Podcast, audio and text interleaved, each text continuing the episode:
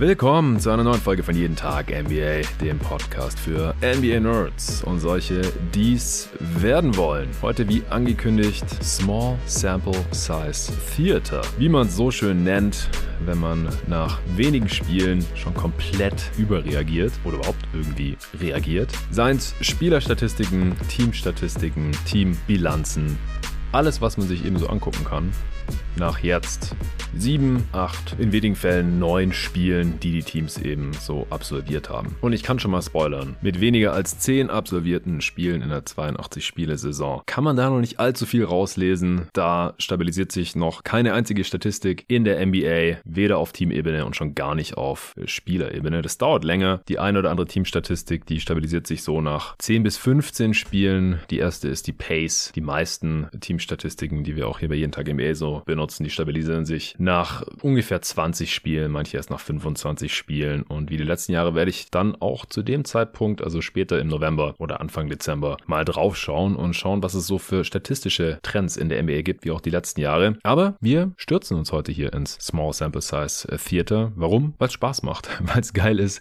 weil ich mir sonst auch ehrlich gesagt gerade so individuelle Per-Game-Statistiken von Spielern zu diesem Zeitpunkt in der Saison noch gar nicht angucken würde. Ich weiß nicht, wie es euch da geht. Also könnt ihr es im Zweifel einfach als Service-Podcast von mir für euch betrachten. Ich bin Jonathan Weicker, es ist mal wieder eine Solo-Folge. Äh, Luca hat heute seinen Abgabetag von seiner Bachelorarbeit. Ich habe noch nichts von ihm gehört. Ich hoffe, ihm geht's gut und äh, der wird dann nächste Woche wieder hier zu hören sein. Genauso wie vielleicht der Torben mal wieder. Solange halte ich hier einsam die Stellung und gebe euch regelmäßig Updates. Zum Ende des Pods gibt's auch nochmal ein News-Update, quasi als Ergänzung zur letzten Folge. Morgen gibt's noch wieder eine Answering Machine, allerdings exklusiv für Supporter von jeden Tag NBA, die auch Fragen stellen können auf Steady HQ. Steady HQ ist unsere Supporter-Plattform steadyhq.com slash jeden Tag NBA. Da könnt ihr euch entscheiden zwischen zwei Abo-Modellen und dann könnt ihr alle Folgen hören, unter anderem den Fragenpod morgen. Ihr könnt Fragen stellen bis Freitag 8.59 Uhr, denn dann muss ich mich so ein bisschen auf diese Fragen vorbereiten, damit ich da keinen Quatsch erzähle und dann kommt der Pod morgen im Laufe des Tages. Am Samstag ist nach wie vor ein In-Season Tournament NBA Cup Update nach der nächsten Spielnacht für eben dieses geplant. Am Sonntag gibt's mal wieder Live-Kommentar auf Playback TV unter playback.tv slash jeden Tag könnt ihr auf jeden Fall meiner Wenigkeit äh, zuhören. Ich werde auf jeden Fall kommentieren oder eine Watch Party hosten, nennt's wie ihr wollt. Ab 18 Uhr spielen die Charlotte Hornets im Madison Square Garden bei den New York Knicks und dann ab 21 Uhr geht's weiter mit Wizards Nets. Da schauen wir dann mal für zumindest das erste Viertel rein, bevor wir dann zu Grizzlies Clippers rüberschalten und mit wir meine ich höchstwahrscheinlich den Kollegen Luca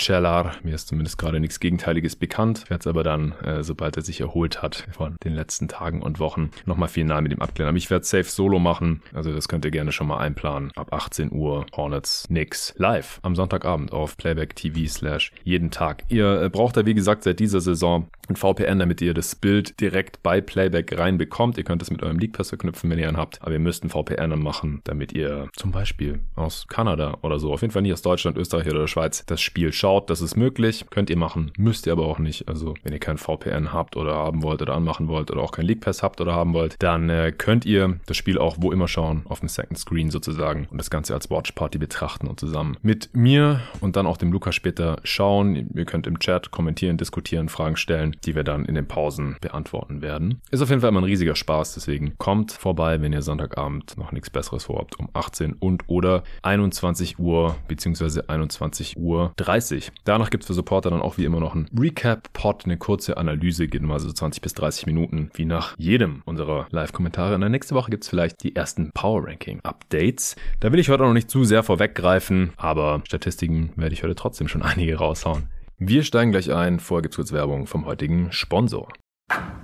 Als NBA-Fan musst du wahrscheinlich gar nicht lange drüber nachdenken, wenn du es dir aussuchen kannst, wohin du als nächstes fliegen möchtest. Gerade in den kälteren Wintermonaten, zumindest hierzulande, da könnte es durchaus Sinn ergeben, vielleicht mal nach Nordamerika rüber zu fliegen Entweder, um ein bisschen wärmeres Wetter mitzunehmen in Kalifornien, also an der Küste Südkalifornien oder auch in Florida. Da ist es, wenn hier bei uns Winter ist und auch im Großteil der restlichen USA und in Kanada natürlich, relativ sommerlich warm. Also als ich vor zehn Jahren mal für ein Jahr in Miami gelebt habe, da habe ich nie eine Jacke gebraucht, auch nicht mitten im Dezember. Weihnachten am Strand, Palmen, die irgendwelche Weihnachtsdeko haben, alles gar kein Problem. Und äh, gleichzeitig könnt ihr natürlich auch dort Spiele schauen vor Ort in den amerikanischen NBA-Städten oder in Kanada, in Toronto. Wenn ihr in Kanada seid oder irgendwo in den Rocky Mountains, da gibt's natürlich richtig schöne Winter Wonderlands in Kanada, zugefrorene Seen, verschneite Berge in den Rocky Mountains, wo man natürlich auch Skifahren kann und so weiter und so fort. Und wie ihr da am besten hinkommt und auch zu günstigen Preisen, ist mit Lufthansa. Einfach auf lufthansa.com gehen und Flüge zum Bestpreis buchen. Erlebe den Winter neu in Nordamerika mit Lufthansa. Say yes to the world. Lufthansa.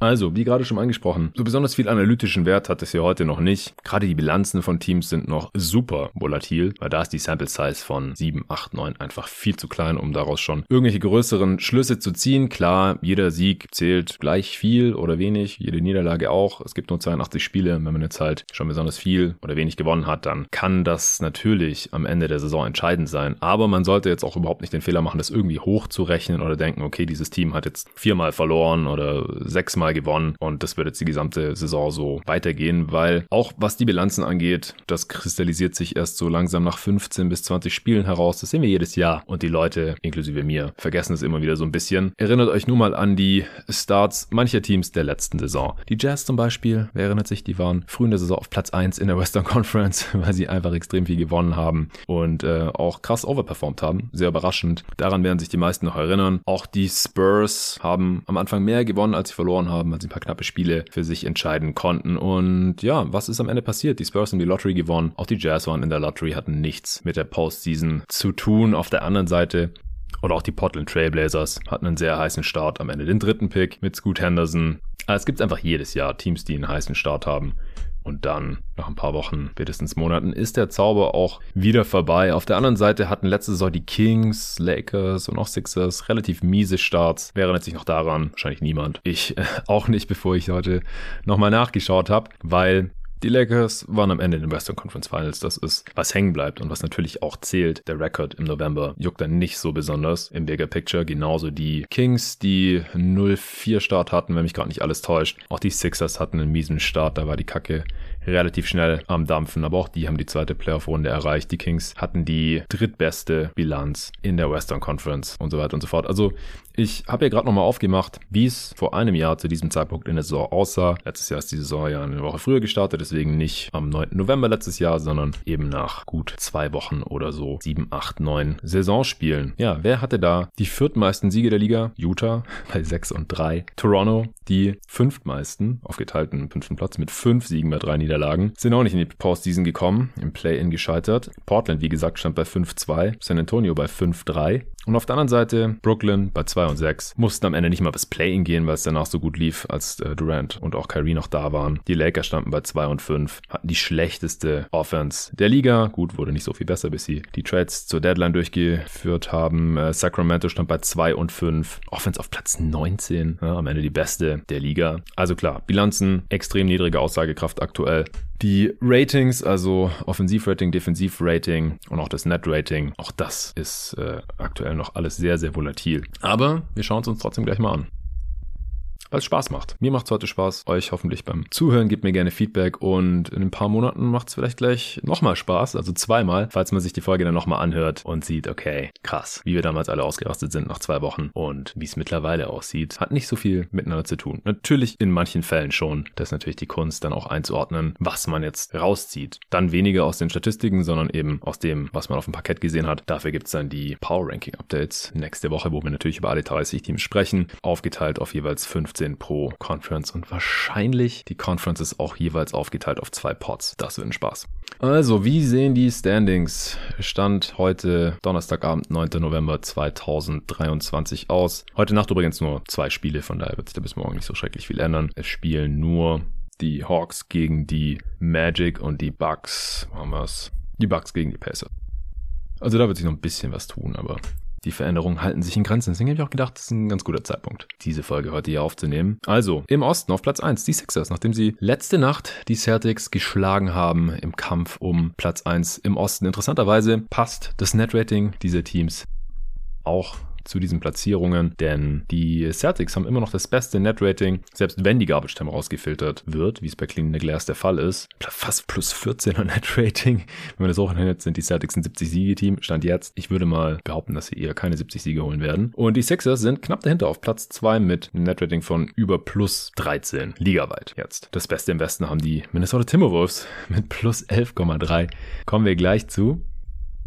Also ich, ich werde so weit möglich und wo sinnvoll hier schon auch immer kurz kommentieren, was ich für halbwegs real halte und was nicht. Also, dass die Celtics und Sixers und auch die Bucks, die auf drei stehen im Osten mit derselben Bilanz wie die Celtics, irgendwie im Osten oben mitmischen werden. Das war relativ klar bei den Sixers erst nach dem Harden Trade dann. Auf vier im Osten gerade die Pacers, ja, die, die sind offensiv ziemlich krass, aber insgesamt wahrscheinlich vom Niveau her noch kein Heimrecht Team. Auf fünf mit derselben Bilanz wie die Atlanta Hawks sind gerade die Orlando Magic mit 4 zu 3, dann die Heat auf 7, also die Hawks habe ich ja auch irgendwo in dieser Range eingeordnet. Die Magic, hm, ja, weiß ich nicht, ob die unbedingt auf Platz 5 gehören. Wahrscheinlich eher nicht. Äh, und dann mit derselben Bilanz wie die Heat, nämlich einer ausgeglichenen von 4 zu 4, stehen da gerade noch die Toronto Raptors, New York Knicks und auch Brooklyn Nets. Ich glaube, die Knicks gehören eigentlich weiter nach oben. Genauso die Cavs, die gerade außerhalb der Play-In-Plätze stehen mit einer Bilanz von 3 zu 5. Aber würde ich jetzt mal auf die Verletzungssorgen, die sie hatten, die ersten Wochen schieben. Da sind ja sowohl Garland als auch auch Jared Allen mehrere Spiele ausgefallen. Jared Allen hat sein erstes Spiel erst im In-Season-Tournament-Game letzten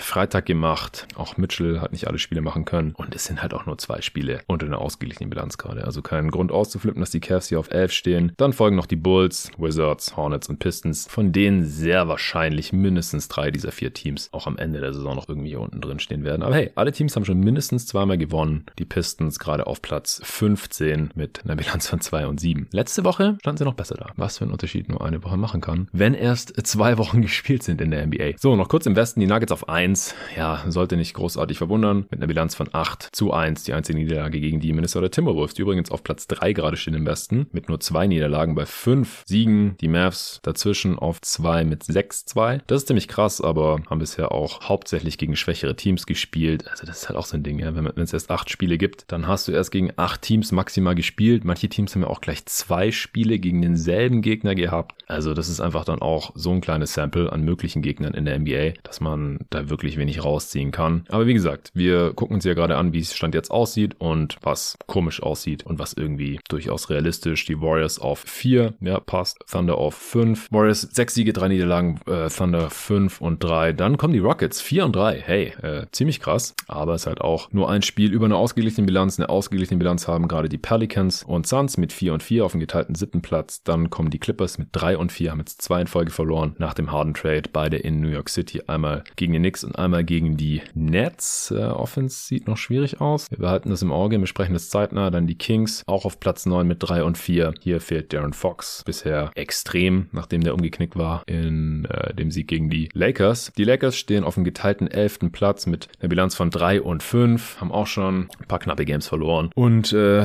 ich habe es in der letzten Folge ja schon besprochen, dass hier teilweise die halbe Rotation ausfällt. Jetzt auch inklusive Anthony Davis übrigens. Im letzten Spiel komme ich dann am Ende im News-Teil auch noch dazu. Die Blazers auch schon drei Siege, bisschen mehr als ich gedacht hätte. Und die Spurs stehen auch bei drei und fünf nach den Niederlagen der letzten Tage gegen die Knicks und Pacers. Auf Platz 14 die Jazz bei zwei und sieben, rough. Und auf Platz 15 das einzige Team der gesamten NBA, die nur einen Sieg haben, die Memphis Grizzlies. Ein Sieg, sieben Niederlagen. Ja, auch die haben vor allem massives Verletzungspech plus die Suspendierung von Morant natürlich plus, dass es spielerisch auch nicht optimal läuft. Schauen wir uns ein bisschen noch die anderen Teamstats an. Wir fangen an mit der Offense. Ja, die Pacers laufen vorne weg mit einem krassen Offensivrating von fast 122. Das wäre neuer NBA-Rekord. Das äh, kann sich noch ein bisschen einpendeln, natürlich nach unten hin. Dann die Sixers auf 2. Ja, ohne Harden, wenn sie sich da oben halbwegs halten können, wäre das sehr krass. Denn Harden, man kann ihm alles Mögliche nachsagen. Aber wir haben es auch gesagt, in der Regular Season garantiert er dir immer eine gute Offense, wenn er auf dem Feld steht. Jetzt ist er weg, hat kein einziges Spiel für die Sixers absolviert und sie sind trotzdem hier oben zu finden. Natürlich in erster Linie dank Tyrese Maxey und diesem Joel Embiid, der die Liga gerade auch in Scoring anführt. Da komme ich später noch dazu, zu den individuellen Stats gerade. Atlanta auf Platz 3 in der Offense. Auch das wundert mich jetzt nicht. Denver auf 4, ebenso wenig Mavs runden die Top 5 ab. Auch das nicht verwunderlich. Die Celtics gerade auf 6, passt auch. Dann die Thunder auf 7, ja. Die Houston Rockets auf Platz 8 gerade. das ist der erste krasse Ausreißer hier. Also es würde mich extrem wundern, wenn die Houston Rockets in ein paar Wochen, geschweige denn am Ende der Saison, immer noch eine Top 10 Offense hätten. Aber Stand jetzt stehen sie da. Golden State auf 9 gerade passt. Brooklyn auf 10. Auch verwunderlich, ehrlich gesagt. Aber sie spielen halt gerade auch viel Small Five Out dann, auch weil alle schießen können. Ähm, natürlich, weil Nick Claxton weiterhin verletzt ausfällt. Jetzt ist Ben Simmons im letzten Spiel noch ausgefallen. Cam Thomas hat ein paar Mal die Bude abgebrannt, der jetzt auch verletzt ausfällt. Wie gesagt, zu den Verletzungsnews komme ich nachher noch. Aber ja, ich denke, dass das hier die Hauptfaktoren sind, wieso die Brooklyn Nets aktuell auf Platz 10 in der Offense zu finden sind. Während sie sehr wahrscheinlich nicht halten können. Wer es auch nicht halten können wird, sind die Washington Wizards. Auf Platz 11 in der Offense gerade. Das ist, das ist sick. Der Witz ist, dass sie mit diesem 115er Offensivrating zwar auf Platz 11 in der Offense stehen. Sie haben aber trotzdem das zweitschlechteste Netrating der Liga mit fast minus 10, weil sie ein 125er Defensivrating haben. Das ist absolut sick. das äh, ist die schlechteste Defense in der NBA-Historie. Ja, nach sieben Spielen. Wird wahrscheinlich besser. Viel besser? Glaube ich nicht. Bleibt die Offense auf Platz 11? Glaube ich auch. Charlotte, Platz 12. Ja, okay, krass. Kann mal passieren. Gordon Hayward sieht gut aus. LaMelo Ball ist wieder da. Wenn die Würfe fallen, durchaus im Bereich des Möglichen. Ich brauche mal noch die Four Factors hier mit dazu. Ich bin hier gerade in der Summary von Clean the Glass mit den Four Factors dazu.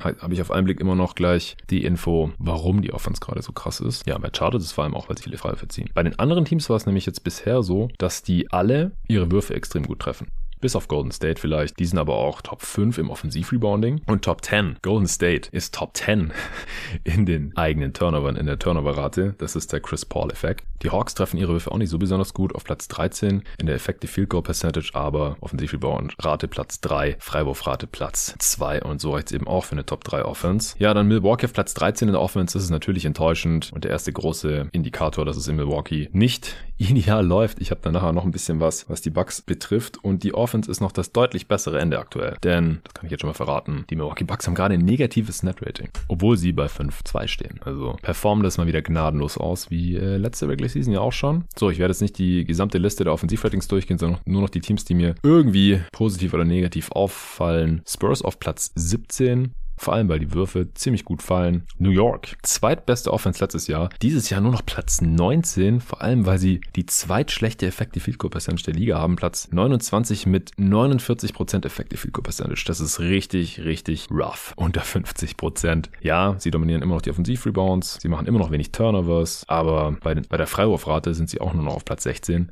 Und dann ist es auf einmal eine unterdurchschnittliche Offense. Das behalten wir im Auge. Die Defense ist deutlich, deutlich besser. Platz 3. Cleveland nur Platz 21. 20. Das wird besser werden jetzt, wo sie wieder komplett sind. Die Kings, Platz 23 in der Offense. Das würde ich, wie gesagt, zu einem großen Teil auf die Verletzung des besten Offensivspielers Darren Fox schieben, der halt nur die Hälfte der Spiele gemacht hat. Lakers fünft schlechteste Offense. Pelicans viert schlechteste Offense. Zion letzte Nacht auch nicht gespielt. McCallum ist gerade raus. Ingram hat schon Spiele verpasst. Da habt ihr eure Gründe. Miami drittschlechteste Offense auch echt übel. Und dann Portland und Memphis. Auf den letzten Plätzen sollte niemand verwundern. Defense.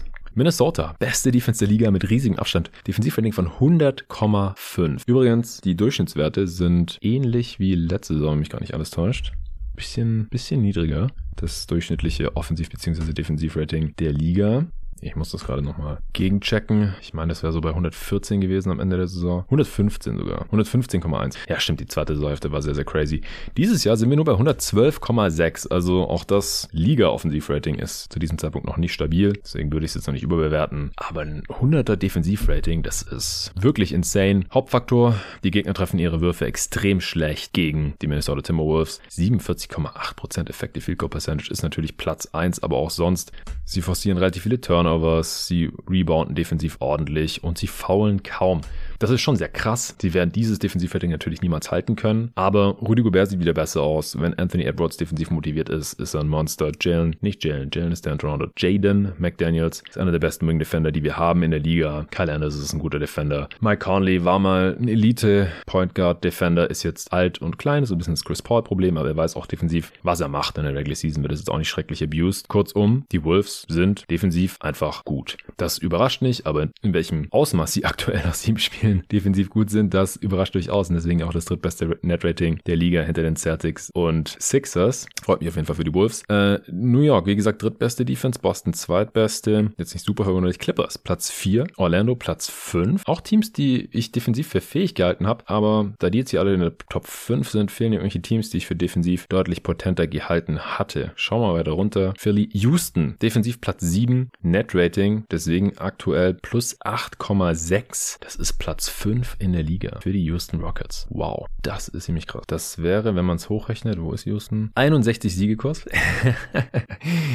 ja, Spoiler Alert, die Rockets werden wohl keine 60 Siege holen. Aber ja, auf jeden Fall erfreulich nach sieben Spielen hier, dieses Net-Rating. Toronto, 8 beste Defense, auch sie hatten das Potenzial dazu. Phoenix Platz 9, Denver Platz 10. Würde ich im Schnitt wahrscheinlich defensiv ein bisschen schlechter sehen. Memphis Platz 11. Ja, wenn sie in einem Ende des äh, Feldes noch irgendwie was machen können mit dem aktuellen Spielermaterial, dann ist die Defense. Hätte man sonst natürlich in der Top 3 gesehen. Und ich denke, da können sie auch wieder hinkommen, sobald die Gegner nicht mehr jeden above the break Dreier treffen und sie vielleicht ein bisschen weniger fahren. Äh, Golden State Platz 12, passt auch Miami Platz 13. Ja, das äh, Miami sollte eigentlich noch besser sein defensiv, aber die Gegner treffen ihre Dreier vor allem also ihre Würfe insgesamt gerade extrem gut gegen die Miami Heat. Portland Platz 14 defensiv. Ja, wird niemals halten, auch wenn sie echt viele Turnovers forcieren aktuell. Cleveland Platz 16 defensiv. Auch hier, das wird sich ändern. Letztes Jahr hatten sie die beste Defense der Liga. Das wird wieder in Reichweite sein. Auch die Lakers Platz 17, das sollte auch besser werden. Jetzt mal gucken, wie lange AD ausfällt mit seiner Verletzung. OKC Platz 19 sollte auch besser werden, auch wenn sie einen Rookie in der Mitte haben in der Defense. Milwaukee, das ist noch ein Riesending hier. Fünft schlechteste Defense der Liga. Ja, das passiert, wenn Malik Beasley der Point of Attack Defender ist, wenn man damit auch zwei defensiv schwache Guards im Backcourt hat.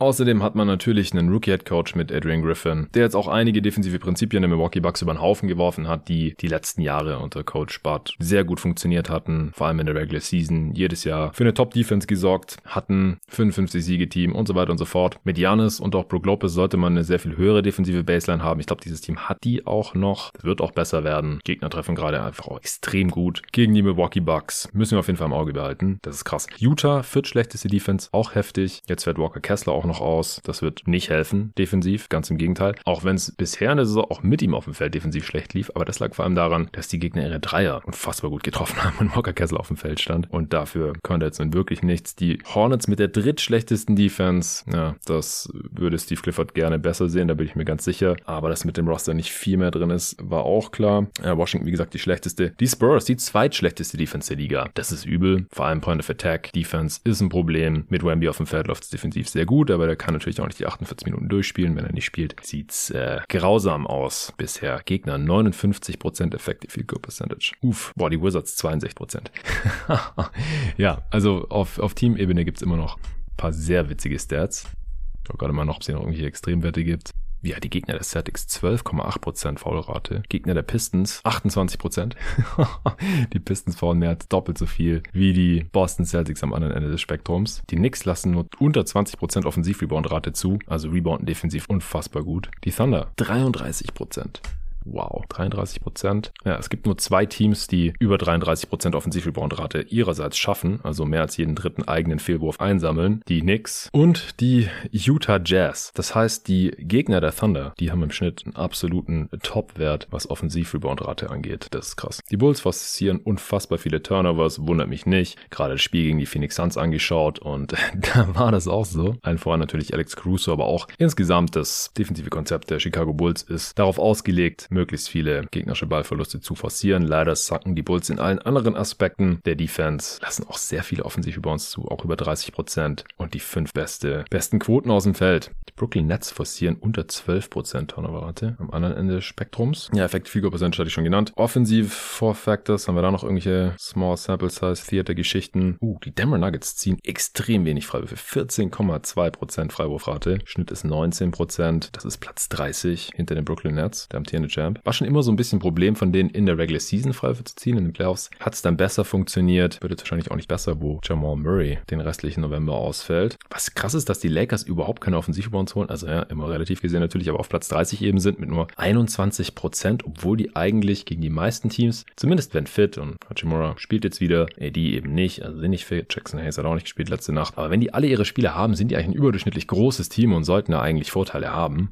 Bisher haben sie das de facto nicht. Die Milwaukee Bucks übrigens auch nicht. Drittniedrigste Offensiv-Rebound-Rate bisher. Also bei Teams wie den Mavs oder Heat oder auch Thunder, die halt relativ viel Small spielen und das offensive Brett halt auch relativ stiefmütterlich behandeln. Da wundert mich das nicht, dass die hier in der Flop 6 sind der Liga. Die Wizards natürlich auch. Aber Lakers und Bucks haben da eigentlich nichts verloren. So, welche Teams begehen unfassbar viele Turnovers? Hey, meine Phoenix Suns auf Platz 3 oder Platz 28, wenn man so will. Clippers auch weit oben mit dabei, war auch katastrophal gegen die Knicks. Im ersten Spiel mit Harden müssen sich da jetzt erstmal noch einspielen. Ansonsten eher junge Teams. Utah, Detroit mit den zwei höchsten Turnover-Raten, wundert es nicht. Magic auf 5, Blazers auf 6. Nichts Außergewöhnliches. Wobei, 18% Turnover-Rate für die Jazz und Pistons. Das ist extrem. Ligaschnitt bei 15. Ja, ich glaube, das reicht jetzt erstmal zu den Team-Stats. Zumindest zu den normierten Four Factors. Schauen wir noch ganz kurz auf die Dreierquoten und solche Späße. Hm, ja, die Mavs mit fast 40% als Team. Die Lakers auf der anderen Seite unter 30%. Ja, so schlecht ist normalerweise kein Team über die gesamte Saison. Freiwurfquoten der Teams. Uh, Thunder 86,4%. Das ist natürlich sick. Thunder übrigens auch mit der zweitbesten Dreierquote. 39,3% kann man kaum glauben, wenn man das Spiel gegen die Nuggets vor anderthalb Wochen gesehen hat. Haben sie gar nichts getroffen. Toronto Raptors unter 70% Freiwurfquote als Team. Oh, und der Champ. 70% von der Freiwurflinie. Das ist natürlich stark unterdurchschnittlich.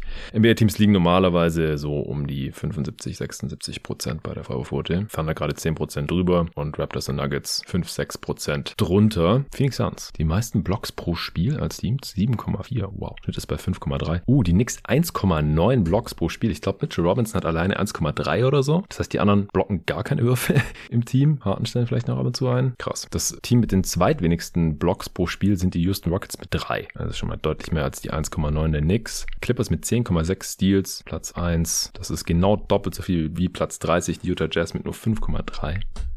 Die Mavs sind nicht nur das Team mit der besten Dreierquote, sondern auch mit den meisten Dreierversuchen. 42,9. Ligaschnitt liegt bei 35 Dreierversuchen pro Spiel. Die Mavs nehmen damit fast 15 Dreier mehr als die Charlotte Hornets. Auch krass. Hornets sollten wir schon ein paar mehr Dreier nehmen. Könnten sie wahrscheinlich eigentlich auch. Also alle ab abseits der Bigs können sie eigentlich schon fliegen lassen. Gut, Rozier hat jetzt auch ein paar Spiele verletzt verpasst. Ja, die Mavs beste Quote bei den meisten Versuchen. Das ist natürlich eine geile Kombi und boostet die Offense in die Top 5. Muss jetzt auch nicht unbedingt die restliche Saison so bleiben, auch wenn sie mit Doncic natürlich jemanden jemanden im Team haben, der die ganzen Dreier besorgen kann als Creator. Aber dass die weiterhin so gut fallen, müssen wir mal im Auge behalten. So, schauen wir mal noch auf die individuellen Player-Statistiken. Small Sample Size Theater an dieser Stelle.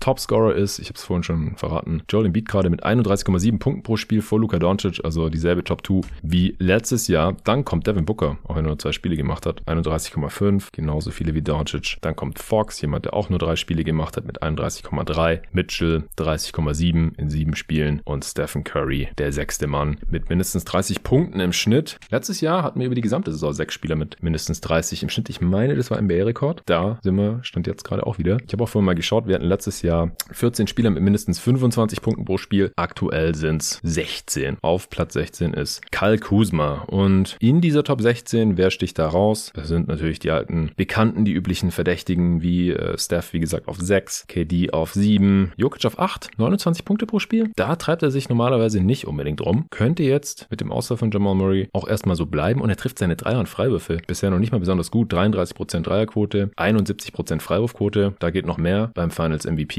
Trotzdem 62% Field Goal Percentage. Das ist sick. Und er legt halt entspannte 29, 13 und 8 im Schnitt auf. Nikola Jokic. Kratzt er die Saison echt an den 30 pro Spiel? Das wäre krass. Ja, Tatum, SGA, wundert jetzt niemanden. Anthony Edwards auf Platz 11 gerade mit 28 Punkten pro Spiel und ist dabei effizient. Quoten von 51, 43 und 82. Nice. Und jetzt der Dude, der hier am Ende der Saison nicht mehr stehen wird. Erstmal wird er hier bleiben, weil er fällt jetzt mehrere Wochen verletzt aus. Cam Thomas von den Brooklyn Nets. 27 Punkte pro Spiel. Stand heute 9. November nach acht Spielen, sieben davon als Starter. Er ist jetzt nicht heiß von Downtown oder sowas, 32 Prozent, aber er besorgt halt einen Großteil der Offense gerade für die Brooklyn Nets, auch weil Cam Johnson noch verletzt ist. Ich gehe davon aus, dass er im Laufe der Saison eher von der Bank kommt und dann sich vielleicht bei 20 Punkten pro Spiel oder sowas einpendelt, vielleicht auch drunter. Hatte er auch schon ein paar Spiele, wo er weniger gescored hat, aber ich hau jetzt gerade nochmal raus was Ken Thomas hier schon so gemacht hat. Und zwar 36 Punkte, 30 Punkte, 33 Punkte, dann 13, dann 17, dann wieder 27, also genau sein Schnitt, und dann 45 gegen die Milwaukee Bucks. Und im letzten Spiel nach 20 Minuten ist er umgeknickt mit 14 Punkten. Ja, aktuell reicht das eben für Platz 12 in der Topscorer-Liste. Dann kommt Paul George mit 27, nee Quatsch, 25,4, sorry. Tyrese Maxey habe ich mich auch schon mit Luca drüber unterhalten, ob er sich hier wohl halten können wird. Vielleicht nicht ganz bei 25, aber irgend sowas um den Dreh. Wird schon sein, trifft 41% seiner Dreier. Äh, Desmond Bain auch mit 25 Punkten pro Spiel. Ich denke, das geht runter, sobald Ja wieder da ist, was ja noch eine Weile dauert. 17 Spiele, um genau zu sein. Dafür dürften dann seine Quoten wieder hochgehen. Trifft nur 33% seiner Dreier bisher. Und dann Kyle Kuzma, wie gesagt, auf Platz 16 mit 25 Punkten pro Spiel bei geilen Quoten. 51% aus dem Feld, 35% von Downtown und 83% Freiwurfquote. Nice. Ja, dahinter folgen dann Janis, LeBron, Dame. Dame und Janis, wie gesagt, sobald die mal ein bisschen mehr optimiert werden, mehr zusammenspielen auch, mehr Pick and als ein paar Mal pro pro Spiel laufen, sollten eigentlich beide mehr scoren können. Und Damon Lillard trifft dann vielleicht auch mal wieder was. 40% aus dem Feld bisher, 29% Dreierquote. Das ist wirklich ein Schatten seiner Performance letzte Saison noch für die Blazers. Dann kommt Kate mit 24 pro Spiel, auch sehr nice, wo er nicht so besonders effizient ist. Riesige Rolle natürlich in der Offense gerade. In Detroit, Markinen, AD, Tyrese Halliburton, Tyler Hero und Jeremy Grant runden die Top 25 ab. Hero fällt jetzt übrigens auch eine Weile aus, kann ich schon mal verraten, später dazu mehr, macht knapp 23 Punkte. Punkte pro Spiel. So, irgendwelche witzigen Dreierquoten noch. Es gibt zwei Dudes, die mehr als 10 Dreier pro Spiel nehmen. Der eine, ihr erratet, Stephen Curry. 12,4 Dreierversuche pro Spiel, trifft 47% davon.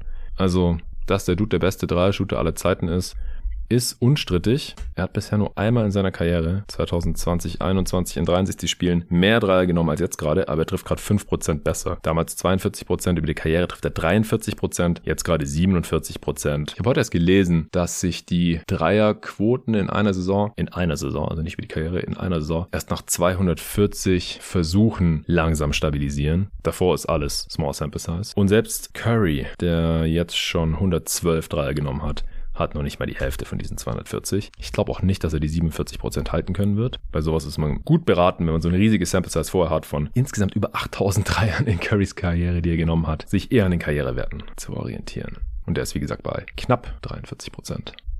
Ja, Doncic, der andere 10,6 Dreier pro Spiel, trifft 39% davon. Das wäre auch nice, wenn er das halten kann. Ansonsten haben wir noch irgendwelche witzigen Quoten. Jalen Smith trifft gerade 67% seiner Dreier, aber ist nur einer pro Spiel in sieben Spielen. Also super small sample size. Rookie, Cason Wallace 57%. Da hatte ich es mit Torben auch schon von, der soll mal ein paar mehr nehmen. Chad Holmgren, der andere Rookie der OKC Thunder, 56%. Ist auch ultra effizient bisher mit 90% von der Freiwurflinie, 59% aus dem Zwei-Punkte-Bereich für Chad. Dylan Brooks. Dylan fucking Brooks trifft 54% seiner Dreier bisher. Wow. Ja, wird nicht so bleiben, denn äh, es hat ja noch niemand bei der nennenswerten Sample Size. Übrigens eine Dreierquote von über 50% in der NBA. Bin mich gerade alles täuscht. Also nicht über die gesamte Saison. Devin Booker auch noch über 50% in seinen zwei Spielchen. Grant Williams für die Mavs. Der Neuzugang auch 53% seiner sechs Dreier pro Spiel. Heißer Start. Cameron Payne für die Bucks auch über 50%. Doug McDermott. Lugans Dort. Lugans Dort. On fire. 55% aus dem Zwei-Punkte-Bereich. 53%, also 52,5, wenn ihr es genau wissen wollt, von Downtown bisher. Ja, das sind die Top 10 hier gerade. Ansonsten noch Crowder. Grayson Allen über 50% aktuell, was die drei angeht. Also alles Kandidaten für eine Regression auf irgendwo unter 50%. Da hat übrigens äh, Zach Cram was Cooles geschrieben für The Ringer dass man auch bei jungen Spielern nicht davon ausgehen sollte, nur weil die nach ein paar Spielen jetzt eine geile Dreiquote haben, oh, die haben den Wurf verbessert, die den ganzen Sommer nichts anderem gearbeitet, bla bla bla. Nee, das ist genauso Small Sample Size wie bei jedem anderen Spieler auch. Der hat das verglichen mit Spielern Ü30 und eben diesen jungen Spielern. Ob das bei den jungen Spielern dann irgendwie nachhaltiger ist, wenn die da einen heißen Start in die Saison haben. Und das ist äh, nicht der Fall. Ich rufe es gerade nochmal auf für euch. Also der Artikel heißt Cram Session, The Unprecedented Greatness of the NBA's Old Guard Rookie Defensive Standouts and More auf TheRinger.com kann ich empfehlen. Da kam mir das heute unter.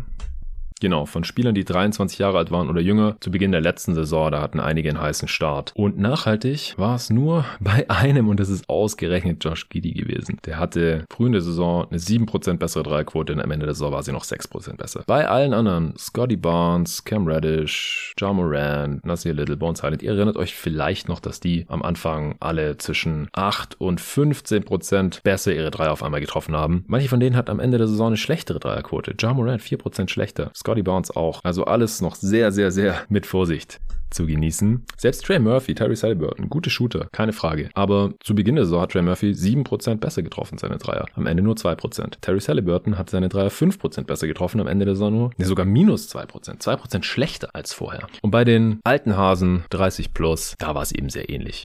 Da war es so, genau, da hat er sich die, äh, die schlechter getroffen haben, mit den Kaltstarts angeschaut. Auch sowas fängt sich normalerweise wieder. Ihr erinnert euch vielleicht, LeBron hat kein Scheunentor getroffen zu Beginn der Saison. Harrison Barnes, Shooter Joe Harris, Kyrie Irving, Chris Paul übrigens diese Saison auch wieder. Dieser, glaube ich, sogar 20% schlechter. Letzte Saison waren es nur 10, am Ende so 2% besser. Clay hat 9% schlechter getroffen, am Ende war er genau auf seinem Schnitt. LeBron 14% schlechter, am Ende auch genau auf seinem Karriereschnitt. Also auch hier keine Panik wenn Veterans zu Beginn der Saison ihre Dreier viel, viel schlechter treffen als sonst, dann sollte man sich auch am Karriereschnitt orientieren. So, noch ein paar per Game Stats. Blocks pro Spiel. AD gerade plus 3,3.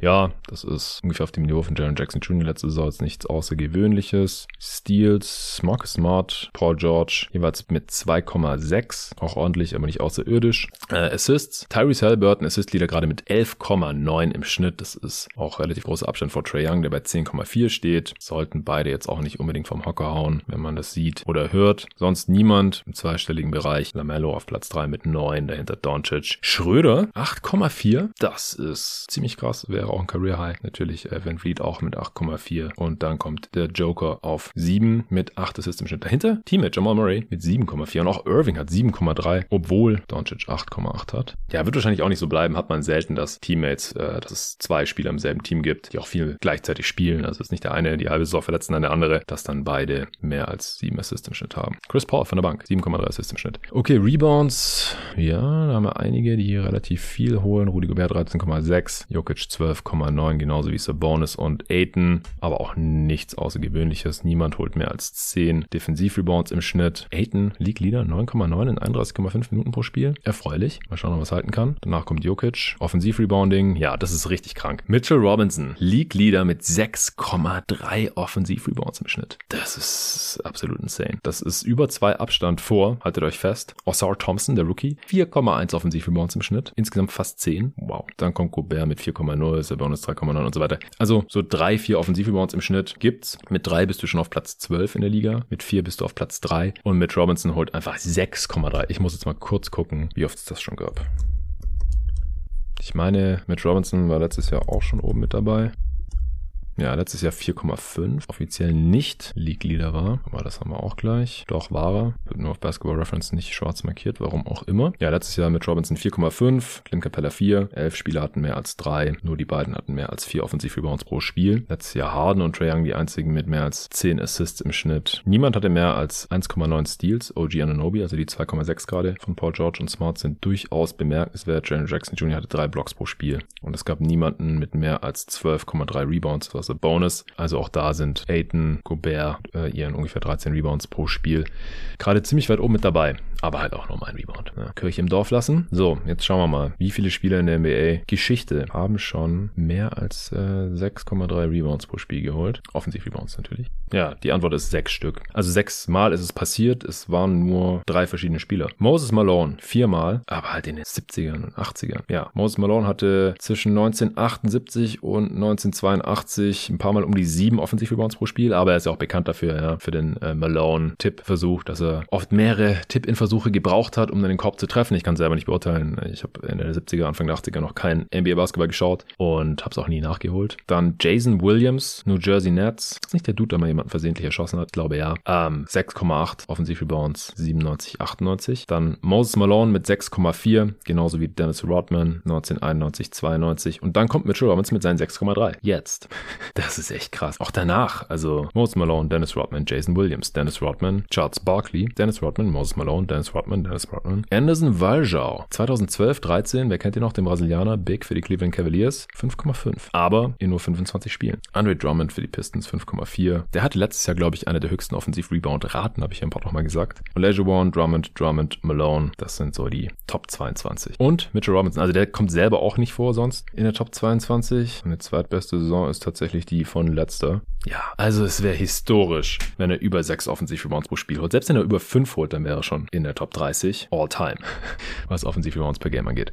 Das könnte ein schönes Small Sample Size Theater gewesen sein. Schauen wir noch kurz in die Advanced Stats rein. Offensiv-Rebound-Rate von Mitch Robinson damit übrigens über 20 Prozent. Also jeden fünften Fehlwurf seines eigenen Teams sammelt er wieder ein.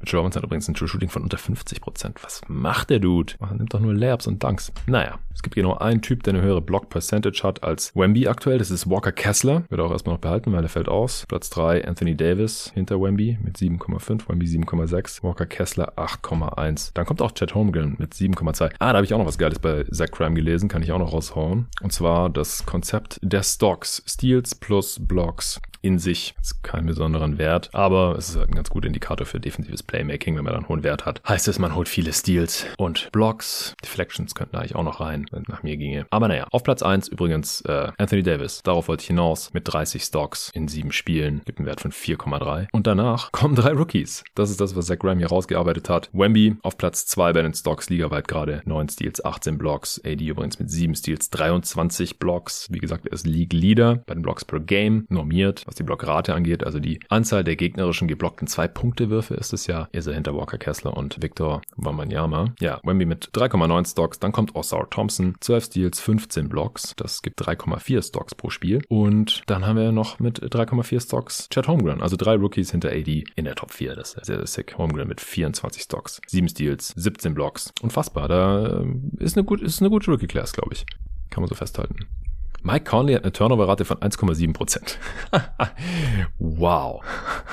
Wow. Ich habe im letzten Pod noch Chris Pauls Turnover-Rate von 7% herausgestellt, aber wow. Und das sind auch schon, also 200 Minuten ist jetzt nicht nichts. Natürlich ist es Small Sample Size Theater und natürlich wird er nicht eine Turnover-Rate von 1,7% haben. Das hat niemand. Unter 10% ist schon absolut sick für jemanden, der ab, ab und zu einen Ball in der Hand hat und den auch dribbelt oder versucht zu passen, was Mike Conley als Starting Point Guard der Wolves natürlich tut. Ah, das ist, das ist krass. Terry Maxi 5%. Auch Cam Thomas 5% Turnover-Rate. Gut, der passt jetzt nicht besonders viel. Der schmeißt den Ball meistens Richtung Korb. Es sind halt echt sonst nur Typen, die nicht so viel passen. Harrison Barnes, Aaron Neesmith, Michael Potter Jr., Torian Prince.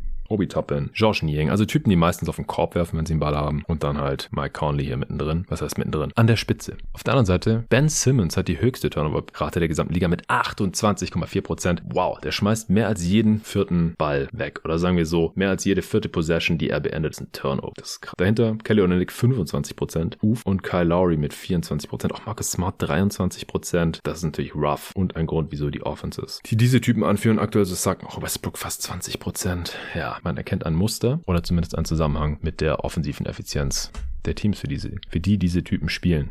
True Shooting Percentage. Mark Williams 83%. ja, okay. Ich meine, Mark Williams nimmt fast nur Layups und Dunks, kann es aber natürlich auch schnell verifizieren, wie das aussieht beim Starting Center der Charlotte Hornets. Ja gut, 34% seiner Abschlüsse sind Dunks. Das geht eigentlich noch. Es gab Spieler, die ungefähr jeden zweiten Wurf gedankt haben, wie DeAndre Jordan in seiner Prime. Aber 85% von Mark Williams Abschlüssen sind direkt am Ring. Weitere 13% im Abstand von 3 bis 10 Fuß. Also so maximal 3 Meter weg vom Korb. Und die trifft aber auch mit 83%, oder? Hey, Mark Williams trifft 83% am Ring und 83% von 0 bis 3 Fuß Entfernung und hat äh, ansonsten fast keine Würfe außerhalb davon getroffen. Noch so einen kurzen Midranger und der war auch drin. Herzlichen Glückwunsch. So wird man League Leader im True Shooting Percentage und ich meine, ich habe vorhin auch gesehen bei der Field Goal Percentage. Da steht dabei auch 83% Denn seine Freiwurfquote ist 70,5% und die zieht sie da nicht besonders weit runter. Sein True Shooting auf 82,5. Naja, so. Sollen wir langsam zu den News kommen? Ich weiß nicht, es macht Spaß. Ähm, noch ganz kurz On-Off-Werte. Das ist natürlich richtig wild jetzt. Von Spielern, die, sagen wir mal, mindestens 200 Minuten gespielt haben in ihren 7, 8 Spielen. Also so irgendwas zwischen 25 und 30 Minuten pro Spiel absolvieren. Topwert. LeBron James. Ein On-Off von 39. Das heißt, übersetzt, ohne LeBron geht bei den Lakers gar nichts. Also auch mit ihm auf dem Feld sind sie nur bei plus 4, was nicht geil ist. Das heißt, ohne ihn müssen sie bei minus 35 sein. Wow. Äh, Anthony Edwards. On-Off von plus 35. Auch krass. Mit ihm auf dem Feld plus 2. 20. Also auch hier, das äh, wird nicht so bleiben. So On-Off-Wert von plus 10, das heißt, es läuft um 10 Punkte auf 100 Possessions gerechnet besser mit dem Spieler auf dem Feld. Ist schon ein sehr, sehr guter Wert. Normaler Wert. Ansonsten fällt noch ins Auge OG plus 33. Trey Jones von den San Antonio Spurs, das alte Lied. Und ganz darüber gesprochen. Mit dem läuft es natürlich auch viel besser auf dem Feld, weil dann halt ein Point Guard auf dem Feld steht. Ist kein Superstar, aber mit ihm 35 Punkte besser. Paul George plus 31, Kawhi plus 27. Dylan Brooks plus 25. Dylan Brooks, Superstar. Unfassbar. So, wer sagt, was das angeht? Wer hat viele Minuten? Oh, Trey Jones Bruder Tyus. Washington Wizards minus 38. Das ist tough. Mit ihm auf dem Feld minus 24. Starting Point Guard der Washington Wizards. 180 Minuten, also ein bisschen unter dem 200 Minuten Cutoff. Jordan Poole läuft nicht viel besser. Starting Running Mate im Backcourt der Wizards minus 29. Dann haben wir noch Andrew Wiggins. Ja, Andrew Wiggins auch rough bisher in dieser Saison. On-Off-Wert von minus 28. Lillard minus 27. Uff. Brooke Lopez auch minus 27. DeRozan minus 25. Also mit den Dudes auf dem Feld läuft überhaupt nicht. Aber Andrew Wiggins will ich hier nochmal kurz rausstellen, weil der ja, kriegt gerade kein Bein auf dem Boden. Äh, 11 Punkte pro Spiel, 3,7 Rebounds, 0,7 Assists. 0,7. Das ist selbst für, für Andrew Wiggins Verhältnisse unfassbar wenig. Und der Typ ist nicht so, dass er nicht mehr spielt oder so. 26 Minuten pro Spiel. Ja, niedrigster Wert seiner Karriere, aber er geht gar nichts. 15% Dreierquote. 15. 56% Freiwurfquote bisher in dieser noch jungen Saison. 0,1 Steals. Das ist ein Steal, nehme ich mal an. Jo, ein Steal in neun Spielen, vier Blocks, sechs Assists in neun Spielen. Uff, ja. Also, der Typ ist von der Rolle. Also, er war ja auch schon letzte Saison nicht mehr so gut wie in der Championship Season, aber das muss auch besser werden. Also, die Warriors stehen jetzt gerade trotzdem noch ganz gut da. Aber er ist so einer von drei athletischen Dudes in diesem Team, neben Kuminga und äh, Gary Payton. Und beim Championship Run war er so der zweit, maximal, ja, ich würde sagen, drittwichtigste Spieler nach Draymond und, und Steph. Muss besser werden, gar keine Frage. Alright, alright, das war jetzt schon relativ viel für so eine äh, Solo-Geschichte, aber wie gesagt, mir hat Spaß gemacht. Ich hoffe euch auch und das wird sehr sicher in vielen, vielen, vielen Bereichen in wenigen Wochen, spätestens Monaten, vielleicht schon Tagen schon ganz anders aussehen. Wir behalten das im Auge und ich mache, wie gesagt, sehr wahrscheinlich in ein paar Wochen wieder eine Folge zu den statistischen Trends der Liga und nächste Woche ordnen wir das dann auch alles ordentlich ein, wenn wir die 30 Teams neu ordnen. Kommen wir zu den News. Ja, erstmal die Verletzung, ich habe es hier und da schon angesprochen. Tyler Hero Hero ist raus, ist umgeknickt. Äh, mehrere Wochen, sagte Hero selbst, laut Ira Winderman. Das ist übel. Also, ich bin ja nicht der größte Teil der Hero-Fan, aber er hat der Offense schon noch geholfen, die bisher echt nicht gut aussah für die Miami Heat. Auf der anderen Seite, der Devin Vassell ist zurück, genauso wie Bradley Beal. Beide hatten ein Minuten-Limit. Bei Bradley Beal wurde es auch gnadenlos durchgezogen. Das Spiel ging in Overtime und der Dude hat einfach nicht mehr gespielt. Minuten aufgebraucht. Frank Vogel hat sich dran gehalten und ja, die Suns haben trotzdem irgendwie gewonnen, auch wenn sie acht Minuten oder so kein Field Goal gemacht haben. Zwischen Mitte, viertes Viertel und in der Overtime. Also, ich kann es nicht empfehlen. War ein extrem hässliches Spiel, aber die Suns haben irgendwie gewonnen. Mit Bradley Beal, der ein bisschen rostig aussah. Devin Vassell kam von der Bank. Erstmal Brennan weiter in der Starting Five. Das wird ewig so bleiben. Vassell hatte ja eine Leistenzerrung und Bradley Beal hatte es im Rücken. Mason Plumley gibt es ein Update. Äh, Julius Randle war ihm ja ins Knie gefallen. Ich habe das Spiel mittlerweile auch geschaut. Und das ist ein Sprained MCL, also ein überdehntes Kreuzband. Und der wird bis Januar Minimum ausfallen. Das ist tough für die Clippers. Wie gesagt, ich gehe davon aus, dass wir Small Ball sehen werden oder halt mehr Subats. Zur Not wahrscheinlich auch ein bisschen Diabate, der auch gegen die Knicks ran durfte, weil die Clippers halt an den Brettern komplett zerstört wurden. Stichwort Offensiv-Rebounds für Mitchell Robinson und Co. Aber ich glaube, in Spielen, wo man irgendwie klein spielen kann, wird es Tyron Lou auch mal machen, damit äh, Tucker auf der 5 so, was haben wir noch? Äh, Cam Thomas, wie gesagt, auch umgeknickt. Wahrscheinlich zwei Wochen raus. Walker Kessler auch zwei Wochen raus. Der hat sich das Knie verdreht, wenn ich das vorhin richtig gesehen habe. Ah nee, Ellbogen war's. Sorry. Sprained elbow. At least two weeks. Laut Kurt Helen. Ja, außerdem in Utah, Keontae George ist jetzt in die Starting Five gerückt, der Rookie. Nachdem Talon Horton Tucker da nicht zu überzeugen wusste, Con Sexton auch nicht, darf der jetzt ran. Dann äh, Dwight Powell is back, baby.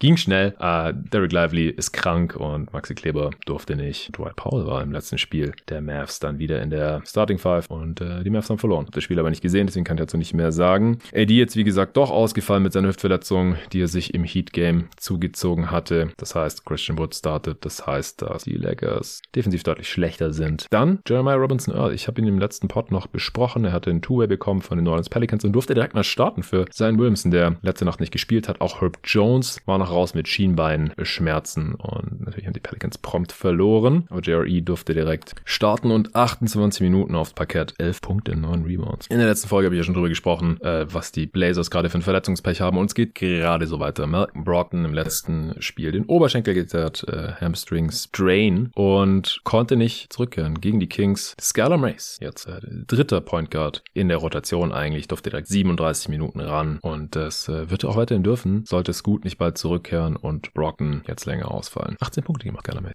Blazers verloren. Drei gegen die Kings. Ohne Darren Fox. Das war's mit den Verletzungen. Ich habe noch ein paar andere News, die der Rasmus mir vorbereitet hat. Ja, All-Star Game, ich habe im letzten Pod schon drüber gesprochen, geht wieder zum East versus West Format zurück. Ich bin da nach wie kein Fan von. Außerdem hat Adam Silver dann noch gesagt, dass es den Spieler leichter machen möchte, das Spiel ernst zu nehmen, kürzere Pre-Game-Show-Sachen, was die letzten Jahre ziemlich aus dem Ruder gelaufen ist, unfassbar lang gedauert hat zwischen Aufwärmen für die Spieler und das dann wirklich losging mit endlosen Spielervorstellungen von Rappern, Comedians und so weiter und so fort. Und Chris Paul hat eben stellvertretend für die Spieler gesagt, ey Adam, wenn du dann halbwegs kompetitives, normales Spiel erwartest, dann sollten eben auch die Rahmenbedingungen halbwegs normal sein für die Spieler, kürzere Halftime-Show und so weiter. Silver hat dann gemeint, ja, will er umsetzen, äh, auch schon ab dem nächsten All-Star-Game. Ich bin gespannt, ob es es bringt. Ich bin, bin weiterhin skeptisch. Im äh, folgenden Jahr 2025, da wird das All-Star-Game übrigens in Golden State sein, also San Francisco, da könnte dann USA versus World gespielt werden, was aber wiederum auch ein bisschen problematisch ist, weil dann brauchst du ja genau gleich viele oder zumindest ungefähr gleich viele All-Stars aus den USA und dem Rest der Welt. Sonst äh, funktioniert das ja auch nicht. Halte ich also auch nicht für perfekt. Könnte allerdings ein bisschen, bisschen Pfeffer reinbringen ins All-Star-Game. Ansonsten könnte die NBA Draft auf zwei Nächte verlängert werden. Aktuell geht ja alles hintereinander weg. Das dauert dann auch so fünf Stunden oder so. Ich ziehe mir das meistens alles rein, aber so ab 4.30 Uhr, 5 Uhr am Morgen oder so wird man dann meistens auch müde und unkonzentriert und die letzten Picks ab Pick 45 oder sowas riecht dann meistens auch gar nicht mehr richtig mit. Deswegen fände ich es eigentlich ganz cool. Ich habe heute eine Umfrage gemacht im Supporter-Discord. Die meisten waren dagegen. Verstehe nicht so ganz warum, ehrlich gesagt. Ich sehe da eigentlich keinen Nachteil, wenn man eine Runde pro Tag macht. Ich fände es, glaube ich, sogar noch besser, wenn man die Lottery an einem Tag macht, riesiges Event draus macht und dann die restlichen Picks, damit es halt nicht nur die zweite Runde ist, die dann wahrscheinlich nicht so viele Leute interessiert. Unter euch Hörern wahrscheinlich überdurchschnittlich viel, aber unter einem durchschnittlichen NBA-Fan wahrscheinlich eher weniger, dass man dann da die Picks 16 bis 60 macht. Das finde ich, fände ich, glaube ich, ganz cool, aber auch, ich würde es natürlich auch reinziehen, wenn nur die zweite Runde kommt und würde es wahrscheinlich auch wieder auf Playback live kommentieren, genauso wie letztes Jahr. Da haben wir allerdings dann, glaube ich, irgendwann Feierabend gemacht in der zweiten Runde.